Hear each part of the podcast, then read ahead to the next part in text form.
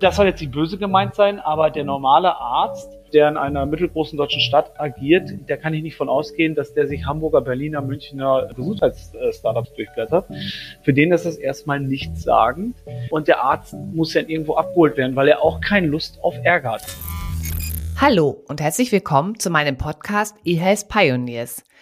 Alle 14 Tage wollen wir mit diesem Podcast dabei helfen, digitalen Innovationen in der Gesundheitswirtschaft Gehör zu verschaffen. Mein Name ist Andrea Butzi. Ich bin Kommunikationsberaterin speziell für E-Health-Unternehmen. Und heute gehen wir der Frage auf den Grund, wie man als App auf Rezept Geld verdienen kann. Also was für Monetarisierungsstrategien gibt es und lohnt sich das überhaupt, diesen langen, beschwerlichen Weg zu gehen? Dazu habe ich mir einen Mann eingeladen, der die erste App in Deutschland flächendeckend verschreibungswürdig gemacht hat, und zwar Tinitracks. Das ist auch schon ein paar Jahre her, da hat man von Herrn Spahn und dem DVG noch gar nichts gewusst. Heute berät er in- und ausländische Health-Unternehmen dabei, funktionierende Geschäftsmodelle in Deutschland zu entwickeln. Sein Steckenpferd ist die Preisfindung und Distribution von digitalen Gesundheitslösungen. Herzlich willkommen, Jörg Land. Ja, hallo Andrea. Vielen Dank für die Einladung. Ich freue mich sehr dabei zu sein. Das ist jetzt die dritte Folge meiner DIGA-Reihe. Und in der vorherigen Folge haben wir über Zertifizierungsprozesse und Evidenznachweise und, und, und gesprochen. Und da ist mir schon klar geworden, dass es ein wahnsinniger Kostenaufwand ist, überhaupt äh, bis zu einer DIGA zu kommen, was die Entwicklung und so weiter angeht. Das stelle ich mir für Startups manchmal auch wirklich ganz schön heftig vor. Vielleicht fangen die auch an und haben sich noch gar nicht so ein Bild dazu gemacht. Aber es ist ja trotzdem auf dem Gesundheitsmarkt, gerade durch das DVG, haben wir so ein bisschen Aufbruchstimmung. Sind aus deiner Sicht denn DIGA das neue Gold? Glaube ich nicht. Also es ist eine tolle Chance. Es ist, ein, es ist ein weiterer Weg, der immer noch in der Findungsphase ist. Das darf man auch nicht vergessen. Also zum Beispiel Rahmenvereinbarung zur Preisfindung ist noch nicht final, weil auf der Kostenseite sehe ich auf Dauer die kann ich immer noch mal ein Stück weit in den Griff kriegen, wenn ich zum Beispiel mehrere Digas betreibe, also mehr, mehr als mit Portfolioansatz herangehe. Aber Preis und, und Absatzmenge sind ja mit die entscheidendsten Themen. Und da muss ich jetzt noch einiges tun, um das wirklich dann auch zum Gold werden zu lassen. Aber es ist auf jeden Fall eine sehr spannende Option und eine weitere Rechtsgrundlage, um überhaupt mit digitalen Gesundheitsanwendungen Geld zu verdienen. Naja, also ein Geschäftsmodell ist ja auf jeden Fall geschaffen, die Grundlage dafür. Und wenn ich das richtig weiß aus meiner Beratungstätigkeit für Internetunternehmen, sobald ich ein Internetprodukt habe, ist es ja auch relativ gut skalierbar. Ne? Also dann geht es ja darum, dass meine App möglichst oft verschrieben wird. Stimmt, ja, Grenzkosten sind am reinen Digitalprodukt zu vernachlässigen. Darfst, glaube ich, zwei Sachen unterschätzt man immer wieder. Andere Internetmodelle sind häufig international skalierbar. Das ist im Bereich Gesundheit technisch sicherlich möglich, in den Marktzugang sicherlich sehr schwer. Und ich meine, Pharma und MedTech haben international ihre Präsenzen. BioNTech geht jetzt auch mit Pfizer raus. Das hört man den ganzen Tag in den Medien. Das hat ja Gründe. Das heißt, die Skalierbarkeit würde ich erstmal auf nationaler Ebene beschränken. Und was man auch nicht unterschätzen darf, es ist ja Gesundheit wird ja nicht konsumiert wie ein paar Turnschuhe oder die, die neueste Smartwatch. Ja, ein Gast hatte mal gesagt, Gesundheit ist ja kein Joghurtbecher. Ja, und vor allen Dingen ist der Unterschied, der Nutzer, der Bezahler und der Entscheider sind drei verschiedene Personen. Und das macht es deutlich schwieriger. Und ich glaube, bis heute wird Wellness ausgeklammert und einige andere Bereiche Gesundheit immer noch nicht so konsumiert, wie, wie du es vielleicht machen würdest, wenn du dir jetzt sagen würdest, ich möchte eine neue Uhr haben oder mhm. ich brauche eine neue Brille oder sonst was da gehe ich ja anders heran. Da ist ja auch keiner dabei, der es mir noch verordnen muss. Ich glaube, das darf man nicht unterschätzen in dieser ganzen Thematik, wenn ich jetzt eine DIGA habe und auch wenn der zwar der Versicherte beim Arzt anfragen kann, dass die Krankenkasse das abgibt, brauche ich meistens eigentlich immer noch einen ärztlichen Leistungserbringer, der die Verordnung macht. Und da fängt der Spaß dann ja für viele erst an.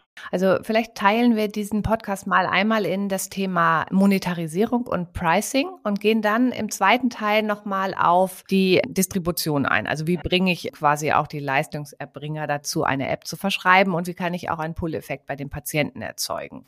Ja, dass sich jeder überlegen muss, wie sehr kann ich mich auch im Wettbewerb abgrenzen, weil wenn du in den Gesundheitsmarkt reinguckst, funktioniert der auch häufig ja über Patente und Exklusivitäten bei den pharmazeutischen Produkten.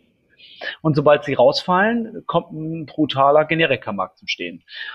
Und wenn ich mir das jetzt bei einer Diga angucke, ist es zwar aktuell noch nicht auf dem Zettel, aber ist ja auch nicht von der Hand zu weisen, dass der Kostenträger, das heißt die Krankenkasse, ein berechtigtes Interesse haben, bei gleichen Digas im Zweifel die günstigste zu bevorzugen. Und da muss man sich überlegen, wie lange kann man, wenn man Commodity ist, geht das am Ende nur beim Preis. Äh, wie lange möchte man das Spiel dann mitspielen? Das finde ich viel spannender, darüber nachzudenken.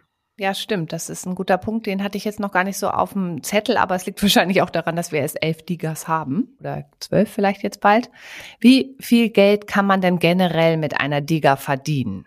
Wenn du die Hersteller fragst, es geht so, wenn du den GKV Spitzverband fragst, sehr viel. Das, merkt man gerade in den Preisfindungen. Wenn wir uns den Podcast in zwei Jahren anhören, äh, werden wir vielleicht lachen oder äh, sehr viel schlauer sein. Es ist sehr schwer festzulegen. Ich gebe dir mal einfach ein Beispiel. Die Frage ist, welchen Preispunkt kriege ich für, für meine Diga hin, ohne dass wir jetzt on Detail da reingehen. Das ist ja ein Thema, aber auch, wie groß ist überhaupt die Patientengruppe, die ich adressieren kann? Wie viele davon kann ich medizinisch mit meiner Diga erreichen? Wie viele davon sind denn überhaupt in der Lage, die DIGA zu nutzen? Jetzt musst du in die Krankheitsbilder reingehen. Migräne, vier fünfte Frauen, eher so um die 40 bis 50 alt, würde ich sagen, sehr hohe Online-Durchdringung. Krankheitsbild, worüber man auch redet, in Verhältnis zu einem Apoplex, also einem Schlaganfall, eher ältere Patienten und die ja nicht nur vom Alter her, sondern auch von dem Zustand nach dem Schlaganfall Probleme hätten, mit einer Diga umzugehen und so musst du Stück für Stück runterrechnen. Und wie kriege ich diese Diga überhaupt an den Patienten? Es ist ein Patientenprofil, die gar nicht bei der Krankheit recherchieren, sondern eher zum Arzt gehen. Auch da zwei Beispiele. Chroniker sind, glaube ich, sehr, sehr informiert. Also, weil die Krankheit ziemlich großen Teil vom Leben einnimmt, während es andere Krankheitsbilder gibt, die eigentlich nur durch den Facharzt eingesteuert werden. Da zwei Beispiele, das ist die Onkologie und die Neurologie weil onkologische Diagnose ist halt, eigentlich wird nur nach Tumorkonferenz gemacht und nicht per Selbstdiagnose. Und in der Neurologie ist in vielen Krankheitsbildern ähnlich wo auch entsprechende Befundungen für da sein müssen, wo dann zum Beispiel der Arzt, der quasi der, der Startpunkt wäre für eine DIGA. Hatten wir ja hier jetzt auch schon in dem Podcast. Motognosis ist ja auch eine Podcast, die sich auch an Parkinson-Patienten in der Therapiebegleitung und Diagnostikbegleitung, also verschlechtert sich mein Zustand, wie ist meine Schrittqualität, meine Standqualität und so weiter. Das ist ja tatsächlich von Neurologen auch initiiert, weil sie den Patienten dann viel besser zu Hause auch therapieren können. Genau, da hängt es wieder von ab. Neurologie ist ein sehr klinisches Facharztgruppe. Äh, wie sehr man da reinkommt, das ist ja nochmal der Marktzugang an sich. Aber im Prinzip beschreibt es dann ja schon ganz gut. Deswegen erklärt sich auch, warum wir derzeit sehr viel im Bereich E-Metal Health sehen. Das ist ja kein Zufall große Patientengruppe, quasi auch schon fast selbst diagnostizierbar oder beim Fragebogen, Patienten, die auch nach Lösungen suchen, Patienten, die draußen an, an äh, therapeutische Angebote nicht wahrnehmen können, weil sie einfach nicht vorhanden sind. Oder weil sie es auch für sich machen wollen, weil sie einfach auch nicht quasi mit einer Psychotherapie offiziell losgehen wollen. Also man kann das ja auch für sich selber organisieren über eine App. Ähm, das ist ja auch noch ein weiterer Punkt. Es ist aber immer wichtig zu sehen, wie groß ist adressierbarer Markt überhaupt, um danach die Frage zu stellen, wie kriege ich die zu packen und dann einfach mal den Preis, den ich denke, auf Dauer im System für meine Anwendung durchsetzen zu können. Und wenn dann die Andrea die Diga 1 baut und der Jörg sagt, die gleiche Idee habe ich auch für Diga 2 und bin günstiger, haben wir einfach eine Situation, wo die Kostenträger im Zweifel sagen, ach, lieber doch den Jörg, weil der kann es ein bisschen günstiger. Wie findet man denn ein gutes Pricing? Es gibt ja auch viele Apps, die, bevor sie Diga waren, haben sie ja auch schon was gekostet oder es war eine Basisversion, dann gab es so eine Art Abo-Modell mit kleineren Zusatzservices die haben ja auch schon Geld verdient und dann wurden sie plötzlich Diga und dann ging ja die große Preisdiskussion los. Wie mache ich das als Unternehmen? Preis kannst du im Prinzip über drei Wege bilden. A, Cost Plus, also ich nehme meine Kosten und sage, wie viel Marge muss ich haben? Mhm. Ist eigentlich nicht so empfehlenswert, aber gibt's halt. Dann Referenzpreis, gibt es schon was ähnliches? Mhm. Wird ja immer hervorgezogen. Und da, ich kann ja auch gegen den Referenzpreis pitchen. Also es, es gibt ja auch neben dem DVG noch weiter einen Selektivvertrag bei Kassen also indem ich halt günstiger oder besser bin. Und dann gibt es natürlich relativ komplizierte Erhebungen, wie viel Einsparungen bringe ich überhaupt oder wie viel Patientenmehrwert bringe ich, was würde ich sagen die Premium-Stufe ist. Und dazwischen muss man sich halt als Sieger überlegen, wenn man jung ist, welchen Zwischenweg nehme ich auch? Das DVG öffnet da ja auch die Möglichkeit, Evidenz später auch das Level weiter zu erhöhen, um dann auch später den Preis zu erweitern. Und du denkst dann tatsächlich auch, dass der Kostenfaktor auch beim Leistungserbringer dann entscheidet? Also welche Migräne-App er dann verschreibt oder welche psychoonkologische App er vielleicht dann verschreibt oder wonach wird dann auch ausgewählt beim Verschreiber? Weil der hat ja auch Budget, ne? Also im Moment ist, ist das Budget ja noch so kein Thema, weil es ja außer vom Budget noch für die erste Phase umgesetzt wird. Beim, beim ärztlichen Leistungserbringer, wenn wir den Sprung jetzt machen wollen, also wir sagen einfach, wir haben unseren Preis, die Liga ist zugelassen, ne? wir haben jetzt alles gelöst und jetzt sind wir da, wer verordnet das? Eine Ebene höher, ich sehe da drei Kanäle. Der eine ist der direkte Kanal, ich kann ja Patienten direkt ansprechen. So, ich kann da rausgehen, liebe Migränepatientin, hier bin ich ist, glaube ich, ein valider Kanal, hat das Problem, dass nicht alle Krankheiten so intensiv von Patienten gesucht werden. Und je mehr Wettbewerb ich auf dem Kanal habe, umso teurer werden die Preise. Schritt zwei ist, sind ja die Kostenträger. Die können ja jetzt im Rahmen der mittlerweile auch DIGAs nach vorliegender Diagnose auch abgeben. Was, was meinst du mit abgeben? Ne, die dürfen es ja nicht verordnen nennen. Das ist ja eine Krankheit, die so. abgeben. Das heißt, wenn die sehen hier, der Jörg, der hat der Gräne, die Diagnostik hier, dürfte meine Krankenkasse mir auch eine DIGA direkt abgeben. Das heißt, gibt mir den Code und ich kann es nutzen und müsste nicht nochmal zum beim Mediziner vorstellig werden. Der Kanal ist sicherlich relevant. Da darf man aber nicht, glaube ich, den Aufwand der Zusammenarbeit mit Kostenträgern unterschätzen und dass die natürlich eventuell gegenläufige Interessen haben zu, zum Geschäftsmodell der Liga, die möglichst viel Umsatz machen will. Aber auch da warum nicht ein, über einen flankierenden Selektivvertrag nachdenken, wenn ich zum Beispiel wie Zanadio eine tolle Adipositas-Lösung habe und vielleicht mit Kostenträgern überlege, ist jetzt nur dahingesprochen, ob das nicht für Diabetespatienten vielleicht eine ganz tolle Lösung ist, also auch Subgruppen damit vielleicht adressiere. Liegt immer im Ermessen des Unternehmers, ob er den Weg gehen will, aber es ist ein Kanal. So. Und der dritte ist, der Königsweg ist der Arzt. Und da haben wir jetzt auch gerade ganz vor kurzem im Fokusgesprächen einfach gesehen, die sind im Bereich Liga auch noch nicht so weit abgeholt, wie sie sollten, weil Ärzte sind für sich einzeln organisiert am Ende des Tages. Sie haben ihre Verbände, sind aber in sich einzelne Einheiten. Ich bin selber mit der Medizin verheiratet, aus dem Medizinerhaushalt, kriege das da halt auch aus nächster Nähe mit. Die sind in der Praxis auch zu, auch jetzt gerade in Corona-Zeiten. Also es ist nicht so, dass die gerade händeringend nach neuer Information suchen. Ich glaube, das ist auch unbestritten, also dass es da nicht um Wollen geht, sondern dass wir tatsächlich da am Anfang sind und dass es sowohl um Transparenz und Information geht, es geht um noch viel deutlicher machen, was der Nutzen ist, zum Beispiel von einer Diga. Und dann geht es natürlich auch um dieses überhaupt erstmal die Tür aufzumachen für diesen Fortschritt. Ne? Ja, das glaube ich, aber auch da müssen, das wird ja auch die Zeit mit sich bringen, wenn wir haben ja gerade einen Wandel innerhalb der Ärztelandschaft. Ich glaube, da wird sich auch viel verändern. Aber ja, was wir festgestellt haben in den Gesprächen waren eigentlich zwei Gründe, die derzeit noch, ich würde mal als Hindernisse im Raum stehen. Der eine war, wir wissen gar nicht, worum es geht. Mhm. Das hast du gerade sehr schön beschrieben. Nie gehört.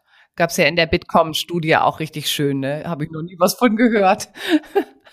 Naja, das fängt ja schon bei den Namen an von den Digas. Du weißt ja nicht, ob ja, du gerade ja. bei Netflix die Science-Fiction-Rubrik durchblätterst oder einen Diga-Namen hast. Ich sage ja auch immer Digger, also aus Spaß. So, und das soll jetzt nicht böse gemeint sein, aber der normale Arzt, der in einer mittelgroßen deutschen Stadt agiert, der kann ich nicht von ausgehen, dass der sich Hamburger, Berliner, Münchner Gesundheitsstartups durchblättert. Für den ist das erstmal nichts sagen. Und der Arzt muss ja irgendwo abgeholt werden, weil er auch keine Lust auf Ärger hat. Und zwar auf zwei Ebenen. Ich glaube, das eine ist, er möchte nur verordnen, was sie irgendwie kennt. Die haben ja auch eine Verantwortung. Und das zweite ist, glaube ich, was auch, auch die Industrie in, in der Arbeit mit ärztlichen Leistungserbringern und Digas unterschätzt, ist die Komplexität einer Diga. Ich gebe dir das Beispiel. Ich bin jetzt der Arzt und verschreibe zum dritten Mal eine Migräne-Diga oder eine Depressionsdiga oder Adipositas oder Rücken. Nehmen wir es mal alle einfach. Ich habe irgendwas. So, wenn der dritte Patient zurückkommt und mir die Ohren voll jammert, weil er sich nicht weiß, wie er es runterlädt, wie er es aktiviert, wie das und das läuft, dann sage ich, alles klar, lieber Patient, habe hab ich verstanden, ich habe was viel Besseres, nennt sich Tablette, läuft auf jedem Betriebssystem und die Usability ist bekannt. So. weil das, glaube ich, wird vollkommen unterschätzt, was wir, Wiki Personamed, über Jahre mit, bis heute mit den ganzen Ärzten intensivste Arbeit sehen. Richtig informieren, auch da stehen und auch für die MFA, also für das gesamte Praxisteam, wissen, hey, hier ist ein Problem, 040, dat, dat, dat, kann ich anrufen, den, der hilft mir, dieses Problem zu lösen. Weil auch jetzt kam die EBM gestern raus, das sind knapp zwei Euro pro Verordnung, löst jetzt auch nicht dafür Jubelschreie aus bei, bei den Ärzten. Der Punkt ist einfach hier, die entsprechend mitzunehmen. Ich glaube deswegen ja auf Dauer auch diese klare Trennung DIGA, sonstige Versorgung nicht, sondern ich glaube, das wird mehr Richtung auch Hybridmodelle gehen, wo die DIGA einen Teil der Versorgung auch mit abbildet.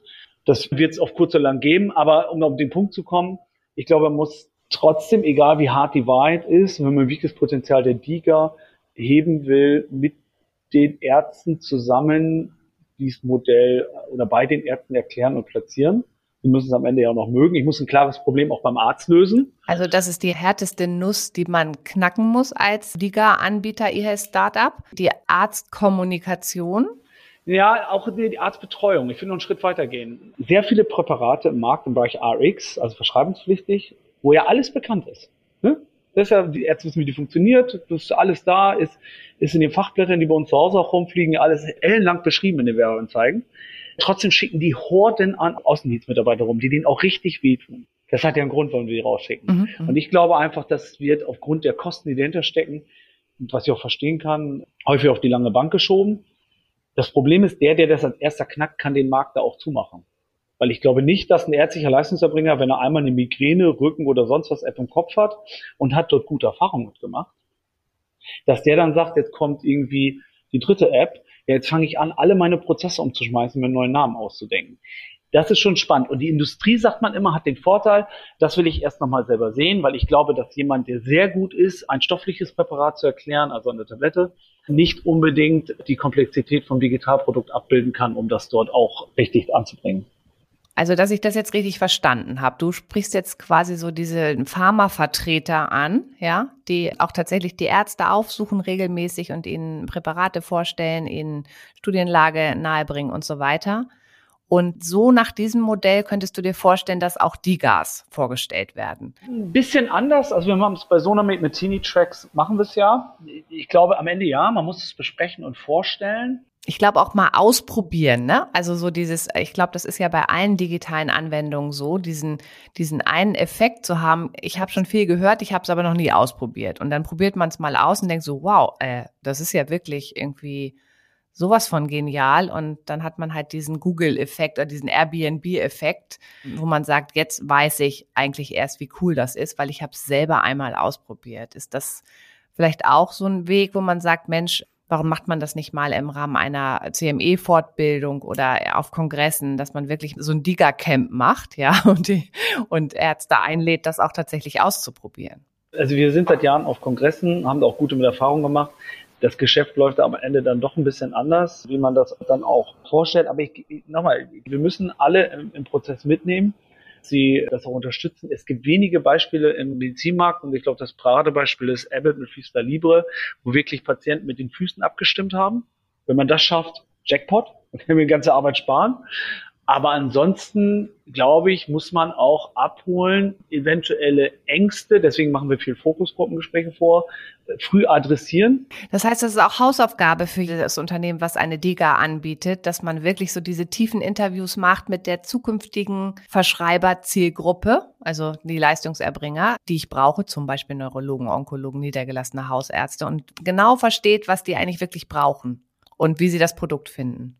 Wenn du mich fragst, dann sage ich ja, weil wäre ärgerlich, zwei Jahre zu arbeiten, einen DIGA-Antrag zu merken, um dann zu merken, dass meine DIGA quasi einer der Geschäftsfelder von, von einer niedergelassenen Facharztgruppe eventuell abträglich ist und dadurch halt unterstützt wird oder zufällig der Berufsverband gerade eine eigene App plant, die genauso ist und da irgendwie ein besseres Standing hat. Das ist ein gutes Stichwort. Es ist ja immer so ganz klassisch, auch bei digitalen Technologien und Digitalisierung, ist das jetzt komplementär zu dem, was man als Arzt erbringt oder als Physiotherapeut zum Beispiel oder Psychologe?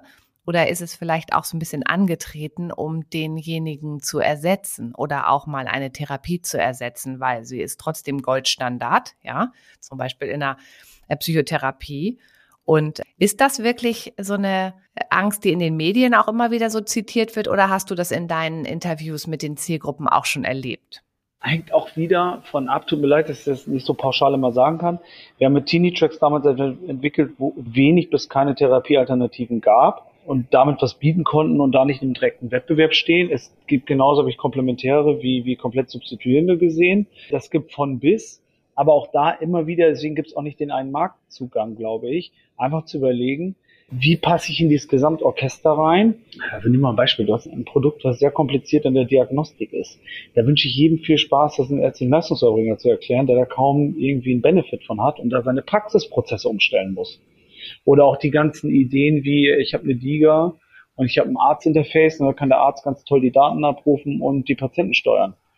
Ja, die erste Antwort vom Arzt ist, und wie kriege ich das in mein Praxisinformationssystem rein? Antwort ist, weiß ich nicht. Sagt er, ja, tschüss.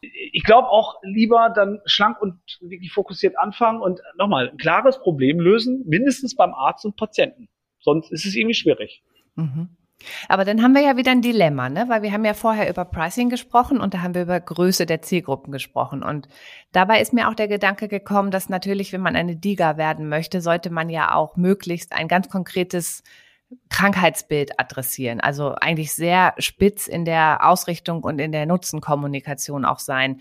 Da verkleinere ich mir ja schon fast irgendwie meine Zielgruppe wieder. Also ist das nicht so ein bisschen auch ein Widerspruch? Nö, nö, gar nicht. Also die Frage ist ja A, was ist überhaupt deine Geschäftsstrategie? Also willst du mit einem Baukasten mehrere Digas machen? Die Gruppe kann ja trotzdem auch noch groß sein. Also sagen wir, Gruppe Migräne ist sehr, sehr groß. Da reden wir nicht von etwas kleinen. Onkologische Krankheitsbilder sind auch sehr groß. Und ich glaube ja, dass auch der Preis auf Dauer dann eher bei den komplizierten Modellen tendenziell steigen müsste, weil ich dort auch eher Kosteneffekte hoffentlich nachweisen kann. Und es ist ein Markt am Ende des Tages. Wir werden nicht in allen Krankheitsbildern ganz tolle viele Digas sehen, die sich durchsetzen, weil es einfach Krankheitsbilder gibt, wo der Arztkontakt nochmal entscheidender ist. Wir hatten vorhin das Thema mit der Neurologie, da gibt es ein paar Sachen, die sind ganz schön in sich. Die Augenheilkunde ist auch, ich, immer so, so ein Spezi-Thema. Da muss man einfach mal gucken, wie gut setzt sich dort durch, welche Knappheit habe ich dort auch an Leistungserbringern und da eventuell auch eine Chance zu sehen. Ja, und auch im demografischen Wandel, ne? Also einfach auch mehr ältere Leute mit vielleicht Krankheiten und einem System, was dann vielleicht auch nicht mehr so viele ja, Einzahler hat. Ja, das ist ja nochmal ein anderes Thema. Aber lange Rede, kurzer Sinn. Ich glaube, einfach muss überlegen, nehmen wir jetzt eine Beispiellösung wie, wie Tinitrax das war, oder nehmen wir jetzt einfach mal ein fiktives äh, Tinnitus-Counseling als DIGA. Das kann jeder Patient, der einen Tinnitus hat, der subjektiv ist, also 99,9 Prozent nutzen. Das könnte der Arzt relativ leicht verordnen, weil er es nach seiner Standarddiagnostik anbringt. Wir haben immer noch eine Zielgruppe, die Zahlen schwanken ja auch immer, aber da kommen pro Jahr eine hohe sechsstellige Anzahl an Patienten dazu. Und jetzt wahrscheinlich noch mal ein paar mehr, dank Corona hoffen wir es nicht, aber es könnte passieren. Und da habe ich ja schon, wenn ich mich vernünftig abgrenze, eine vernünftige Größe an Markt. Und ich habe mit den HNO-Fachärzten eine Gruppe von Fachärzten, die nicht zu groß ist. Also wir reden hier von jetzt mal Pi mal Daumen 4000 Ärzte. Das ist ein ganz anderer Schnack als die, die Allgemeinmediziner. Und es ist auch eine Facharztgruppe, die technisch sehr versiert ist durch die Hörgeräte. Und die haben auch sehr komplizierte Diagnostik in den Praxen vorliegen. Das heißt, ich spreche mit einer Arztgruppe, der Technik schon durchaus in der ärztlichen Leistungserbringung geläufig ist. Das ist ja ein anderer Ansatz, als wenn ich jetzt zu einem Arzt gehe, der wenig Technik hat und am besten auch noch klinisch ist, wo ich eigentlich mit der Klinik reden muss und da fängt der ganz Ärger ganz woanders an. Wahnsinn. Also es ist nicht alles so einfach und DIGA ist auch nicht gleich DIGA. Das haben wir jetzt, glaube ich, ziemlich gut rausgearbeitet. Also ich glaube, das ist ja auch ganz gut zu wissen. Ist ja auch ein Mutmacher eigentlich, dass da ja unglaublich viel Spielfläche auch für IHS-Unternehmen ist. Jetzt nochmal, vielleicht nochmal ein bisschen konkretisiert im Bereich Marketing. Du hast ja jetzt auch durch Direktvertrieb und Besuche auch bei Leistungserbringern haben wir ja schon gesprochen. Wie können denn Hersteller am besten Marketing für Apps machen, damit möglichst viele von der App erfahren? Also ich sage jetzt mal der ganze Dreiklang, ja, also aber hauptsächlich Patienten und Ärzte. Gibt es dazu irgendwie Learnings, die du teilen möchtest? Ich weiß, das ist auch so ein bisschen dein Steckenpferd. Gibt es Grenzen, Vorschriften? Ja, du hast das Heilmittelwerberecht, ähm, mhm. was natürlich klare Grenzen zieht, die auch sinnvoll gezogen werden. Ich glaube, da sind auch viele unsicher, ne? Also wie weit kann ich da gehen? Gab ja gerade auch diese Doc Morris, glaube ich, irgendwie Klage, dass es keine Imagewerbung war, sondern dass die tatsächlich Produktwerbung auch gemacht haben und das dann damit nicht erlaubt ist. Genau, aber da sollte sich jeder individuell einmal beraten lassen. Das gibt ja schon der Claim von dem Medizinprodukt her, wie weit ich etwas behaupten kann und nicht. Aber wenn man dann in der Umsetzung gehen, da äh, haben wir es ja vorhin gesprochen. Ich glaube, die, die ärztlichen Leistungsbringer darf man nicht unterschätzen, wie man die noch über Print erreicht. Also Fachmagazine, Ärztezeitung. Ja, total. Ähm, aber auch, sag ich mal, die sind ja auch Menschen, denkt man ja manchmal gar nicht. Also war jetzt ein Scherz. Aber die lesen natürlich auch Wirtschaftsmedien. Ne? Also ist ja auch eine, sehen wir auch, dass das funktioniert. Ja, ja, ich glaube aber in der Abstufung, man darf nicht unterschätzen, jeder deutsche Arzt kriegt da die Ärztezeitung rein, genau. ins äh, Fach reingelegt. Dann kommt, das kann ich wie gesagt von zu Hause kommen, da sehe ich dann nochmal zwei Facharztmagazine, die da reintrudeln. Mhm. Und dann gibt's gerade für jüngere Ärzte, Ärztinnen, was ja mittlerweile die Mehrzahl ist, Colloquio, was gern genutzt wird, Ärzte dann auch informieren. Aber es gibt so ein paar Touchpoints, wo man sie, glaube ich, eher kriegt. Mhm, mh. Und dann muss man auch überlegen, wir reden hier von niedergelassenen Ärzten, die sind dann ja in einer Mehrzahl dann eher selbstständige Einheiten, die lesen ja Medien, wie du gerade sagtest, Wirtschaftsnachrichten nochmal anders. Ich glaube, die Patienten hängt sehr davon ab, von welchen Patienten wir reden. Also Chroniker sind bestimmt anders zu erreichen als Patienten, die erst beim Arzt von ihrem Unglück äh, mitgeteilt bekommen. Ne? Also der, der Chroniker auch mit Neurodermitis, den die Krankheit schon sehr lange belastet, recherchiert über andere Wege als jemand, der zum Arzt geht und der sagt, so ein Bluthochdruck, ja mein Gott, was mache ich denn da? Ja, nehmen Sie die, die Tablette. Wie siehst du denn das? Ich habe ja vor kurzem auch mit der Techniker Krankenkasse einen Podcast aufgenommen und die nutzen ja auch Digas oder überhaupt digitale Innovationen im Gesundheitsbereich auch ganz explizit, um sich auch abzugrenzen als gesetzliche Krankenkasse, die eben sehr modern und sehr innovativ sich positioniert passiert. Ist das für Versicherungen auch ein guter Punkt, wo man auch noch ein bisschen mehr machen könnte? Ich kann halt immer nur vorwarnen, im direkten Krankenkassengeschäft den Wettbewerb der Krankenkassen zu unterschätzen untereinander. Sicherlich ist die, die TK, mit der ich auch schon lange und gut zusammenarbeite, die übrigens auch die ersten waren, die damals Clinitracks übernommen haben, die schon lange in digital investieren, die auch, glaube ich, ein sehr klares Bild davon haben, wo sie hinwollen. Und ich glaube nicht eins zu zu vergleichen sind, aber es ist ja nicht von der Hand zu weisen, dass immer mehr Krankenkassen auch die Patienten digital erreichen wollen, auch um die, die Kosten besser im Griff zu kriegen, auch um die Patienten zu steuern. Darfst du auch nicht vergessen. Denn natürlich wäre schön, wenn das, was die Ärzte auch nicht wollen, auch ohne Kommentar verstehe ich auch, dass die Patienten sich zuerst vielleicht bei ihrer Kasse melden und sagen, mir geht sich gut, wo soll ich denn hingehen? Wäre wär ganz angenehm zu sagen, geh mal lieber da und dahin. Aber sonst glaube ich, die, die TK und einige große andere Kassen, das ist ja nicht nur immer die TK, die wollen das natürlich auch ein Stück weit gestalten. Ist auch deren, deren gutes Recht ist natürlich auch ein Effizienzgewinn in der Versorgung. Ne? Und da geht es natürlich auch dann um Geld. Also wie viel Geld muss ich ausgeben, um die Menschen gesund zu halten, die bei mir Mitglied sind. Und es ist natürlich auch so, dass es gerade im GKV-Markt natürlich kein Preisdifferenzierungsmerkmal gibt. Ne? Also da muss es ja dann durch andere besondere Leistungen oder auch eine besondere, besonderes Leistungsversprechen eben auch um die Gewinnung von Mitgliedern gehen. Stimmt schon. Also die TK geht halt sehr über Service. Wenn man so sieht, wie sie agieren mit diesem digitalen Anspruch, ich habe eine TK-App, von der ich aus meine meine Sachen machen, ist, glaube ich, deren Benchmark, also deren Ziel eher die großen wie eine ING-App oder eine Amazon, wo die sich dann mit messen, um damit halt auch die Effizienzgewinne zu haben, aber auch eine hohe Kundenbindung zu haben, weil das wirst du vielleicht bestätigen können, wenn du sehr gute Erfahrungen mit einem Dienstleister machst, auch in anderen Bereichen, bist du weniger bereit, ihn zu wechseln wegen einem kleinen Unterschied, als wenn du komplett vergleichbaren Service hättest. Ich habe tatsächlich jetzt gerade auch gewechselt, genau aus dem Grund, weil ich war eigentlich sehr, sehr lange sehr zufrieden mit den Leistungen meiner Krankenkasse, aber nicht mit der Art und Weise, wie ich mit der Krankenkasse kommunizieren konnte und wie zum Beispiel auch Präventionsmaßnahmen abgerechnet worden sind und diese Boni und, und, und musste ich wirklich noch mit so einem Zettel von einem Arzt zum anderen rennen, damit er mir raufschreibt, dass ich Vorsorgeuntersuchung hatte. das hat mich einfach tierisch genervt. Deswegen habe ich tatsächlich jetzt gewechselt und da waren sie ganz traurig dann, als ich plötzlich weg wollte, weil ich natürlich als Selbstständiger ein guter Kunde bin. Ne? Also jung, gesund und bezahl halt maximal Beitrag. Ne? Ja, und immer noch die KPI im Bereich äh, Krankenkostenträger, die Anzahl der Versicherten sind. Also Mitglieder plus Familie, die dranhängt. Deswegen machen ja einige Krankenkassen besonders viel für Familien, weil da hängen immer mehr Versicherte ja, das dran. kann ich nun nicht bieten. Aber die haben mich trotzdem genommen. Ja, klar. die müssen mich ja auch nehmen. Zurück, weil wir ja über Distribution sprechen und nicht, nicht da den, den Punkt verlieren. Ich finde, die, die Kostenträger, man sollte den Dialog suchen. Sicherlich nicht die Komplexität auch in Verträgen mit Kostenträgern unterschätzen. Aber ich würde auch ungern Wettbewerber da eine Chance geben, dass er dort eventuell ein Modell aufbaut, was ich hätte auch aufbauen können als Anbieter. Und selbst wenn man es danach quasi verwirft und sagt, nee, das ist nicht unser Markt, weil wir gehen mit einem ganz brutalen Pricing dran, was die Kassen nicht möchten, oder wir bedienen eine Patientengruppe, die sonst nichts kostet, wird ja auch noch kommen, ne? Das wird ja die das geben, die ein Problem bei Patienten lösen, was heute noch gar nicht gelöst wurde und damit sind ja additive Kosten aus Kostenträgersicht. Lange Rede, kurzer Sinn. Ich glaube einfach, man sollte sich im Bereich des Marktzugangs alle drei Kanäle wirklich einmal kritisch durchplanen, auch die, ich sag mal, Schwingungen oder Interference, wie du es nennen willst, zwischen den Kanälen, was schließt sich auch vielleicht aus, um dann zu sagen, okay, das ist mein Ausgangspunkt und damit möchte ich reingehen, immer mit dem Blick haben, dass ich mich differenziere und lange drin bleibe, weil das ist ja unterschiedlich zu den anderen Märkten. Ich kann mal nicht eben schnell was ausprobieren. Du kannst mir nicht eben schnell irgendeinen Service ausdenken, den du zusammengeschraubt hast, wo du sagst, mal gucken, wie viele Leute das nutzen, sondern du musst ein Medizinprodukt sein, du brauchst eine, zumindest eine Probedatensammlung und Zulassung. Also solange ich eine Lifestyle-App bin, geht das natürlich, ne? Also da haben wir ja noch gar nicht drüber gesprochen. Also in meinem vorherigen Podcast ging es auch darum, will ich überhaupt Digger werden? Kann ich Digger werden? Will ich das? Und dann, wie geht das? Mhm, guter Punkt. Was sind denn gute Modelle und Strategien aus deiner Sicht, um digitale Gesundheitsanwendungen, die noch nicht offiziell zugelassen sind oder es auch nicht werden, weil sie gar nicht das können, zum Beispiel im Präventionsbereich, zu monetarisieren?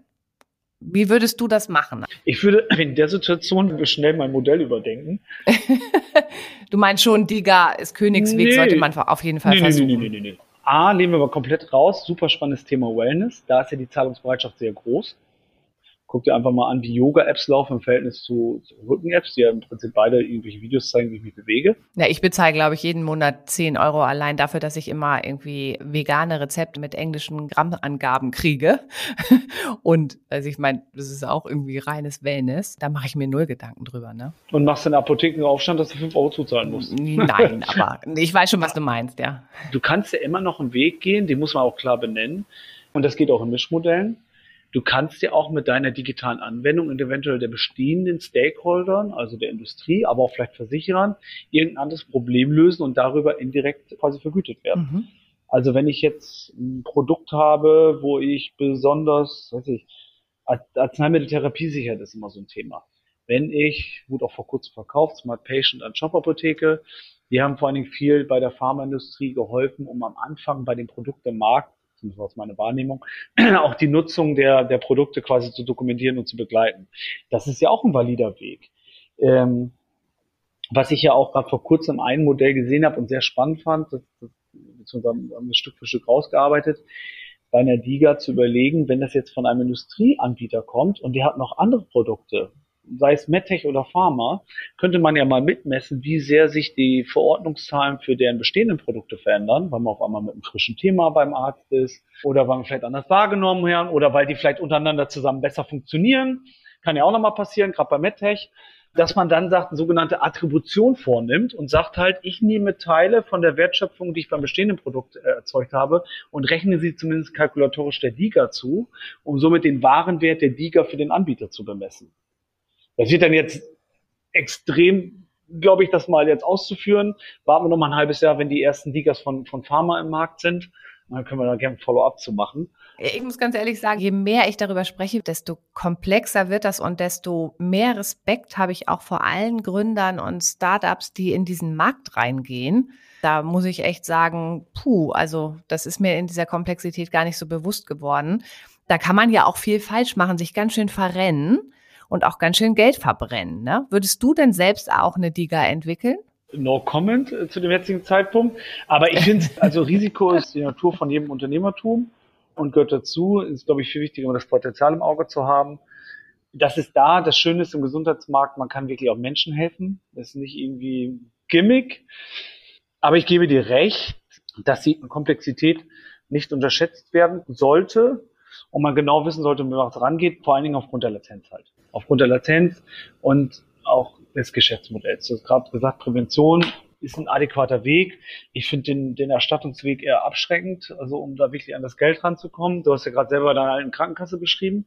Ja, und dann muss ja jeder gucken, was treibt einen da auch an, wie will man machen. Ich glaube, der Markt wird in ein paar Jahren deutlich anders aussehen. Ich glaube nicht mehr, dass so eine einzelne Startup-Veranstaltung wird, sondern eher von der Industrie und ein paar ich sag mal, zentralisierten Anbietern, die ein Portfolio haben. Was den Vertrieb dann natürlich auch deutlich erleichtern würde. Ne? Also wenn wir wieder zum Thema Direktvertrieb ja, kommen. Jetzt sind wir ja schon ein bisschen in die Zukunft gesprungen.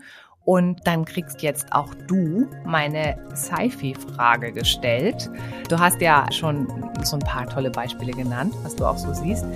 Jörg, wenn du mal mindestens 20 Jahre in die Zukunft schaust und mal Techniker, Restriktionen mal so ein bisschen außen vor lässt, also alles ist möglich, welche medizinische Innovation siehst du vor deinem inneren Auge oder was wünschst du dir wirklich? Ja, dass wir Krankheiten viel, viel früher diagnostizieren und einzugreifen.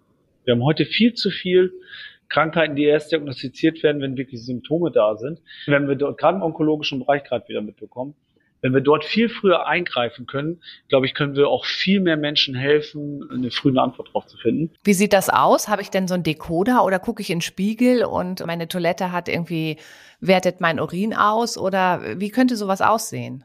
Ja, das ist jetzt sehr filmisch. Ich glaube eher, dass ganz normal äh, die Diagnostik immer besser wird, um früh quasi oder dass man viel mehr günstiger, Thema Technologie, Tests machen kann. Wir haben in Hamburg ein Unternehmen hier wie SarahScreen, die, die ganz toll das Heimtesting in vielen Bereichen ermöglicht haben. Vielleicht ist irgendwann selbstverständlich, dass du dich anstatt alle zwei Jahre zur Vorsorge einmal im Monat kurz einen Check zu Hause durchführst und viel früher vielleicht Sachen erkennst, die früher erst später erkannt wurden glaube ich, da können wir, glaube ich, viele Probleme lösen. Die äh, andere Antwort ist, wo ich mich in 20 Jahren darüber freuen würde, wenn im deutschen Gesundheitssystem das Fax abgeschafft wurde. Mal gucken, ob es, mal gucken, ob es bis dahin schaffen. oh, sehr schön. Ja, vielen Dank, Jörg. Das war sehr, sehr äh, hilfreich. Und ich habe ja schon gesagt, ich habe ja schon ein bisschen zusammengefasst, dass es wirklich unglaublich komplex ist. Und du hast das ja auch ganz gut beschrieben. Es gibt halt diesen Dreiklang in diesem Markt der Digas. Und zwar haben wir den Patienten, die Versicherung und auch die Leistungserbringer, also die Ärzte, die wir erreichen müssen und die auch von dem Nutzen der DIGA total überzeugt sein müssen. Und du sagtest aber auch, der Königsweg ist der Arzt. Also das ist für dich auch der wichtigste Player in diesem Dreiklang. Und was ich auch ganz schön fand, das kann ich auch bestätigen, wie erreiche ich zum Beispiel Ärzte und informiere sie über die Gas. Das geht auch sehr viel über Fachmagazine, Fachpublikationen, hast du gesagt, im Printbereich auch sehr wichtig. Und dass wir uns wirklich Gedanken machen müssen, wie können wir direkt den Arzt mit Digas in Kontakt bringen, also dieser Direktvertrieb. Da werden wir wohl nicht drum herumkommen. Und ich sehe jetzt schon die ganzen Schlangen von Leuten, die da die Hausärzte und die MVZs aufsuchen. Das wird bestimmt lustig. Da müssen wir eine bessere Lösung finden, glaube ich. Und was ich auch noch äh, ganz spannend fand äh, von deiner Seite, dass sich gerade E-Health-Startups ganz genau angucken müssen, auf welche Krankheit und auf welchen Nutzen fokussieren sie ihre Diga oder ihre App und ist das auch ein langfristiges Geschäftsmodell? Ich glaube, das hast du ja auch noch mal ziemlich deutlich gemacht. Das ist nicht so ein Markt, in den man reinspringt und wieder rausspringt. Habe ich das so in deinem Sinne zusammengefasst? Doch, wirklich. Das glaube ich, es war gut, dass wir gesprochen haben. Deswegen auch vielen, vielen herzlichen Dank für die Einladung. War mir eine Ehre. Und ich glaube, wir werden weiterhin sehr viel Gesprächsstoff haben, weil wir noch ganz am Anfang sind und wir uns auch wundern, welche Sachen wir nicht antizipiert haben, die sich dann doch vielleicht irgendwann ergeben. Das ist ja das Schöne an dem Markt. Das ist auch die Quintessenz aus den drei Folgen Diga Special, die wir jetzt gemacht haben. Also ich hoffe, ihr Zuhörer fandet das Thema genauso spannend wie ich. In der nächsten Folge stelle ich mir und meinen Gästen übrigens die Frage, wie gut Ärzte eigentlich über digitale Tools Bescheid wissen. Und Jörg, du wirst es nicht glauben, ich habe tatsächlich jemanden, ein Unternehmen eingeladen, die direkt Kontakt mit Ärzten haben, also die wirklich auch dieses Haustürgeschäft machen. Mehr verrate ich noch nicht. Vielleicht mache ich einen Spoiler irgendwie so mittendrin mal. Und ja. den Max Tischler, der zum Verband junger Ärzte, ich hoffe, ich habe es jetzt richtig ausgesprochen, die beiden werden mir dazu Fragen beantworten und hoffentlich bringen sie auch ein bisschen Erfahrung mit, weil das ist ja das, was wir gerade brauchen. Also der Markt ist neu und vielversprechend. Und dieser Podcast, das muss ich natürlich auch noch sagen, ist eine Produktion von The Medical Network. Und wir sind natürlich dazu angetreten. Und Jörg, ich glaube, das kannst du auch unterschreiben.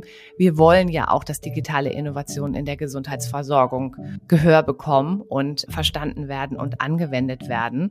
Wenn ihr das auch wollt da draußen, dann freuen wir uns natürlich über Likes, Shares und eine Bewertung bei iTunes.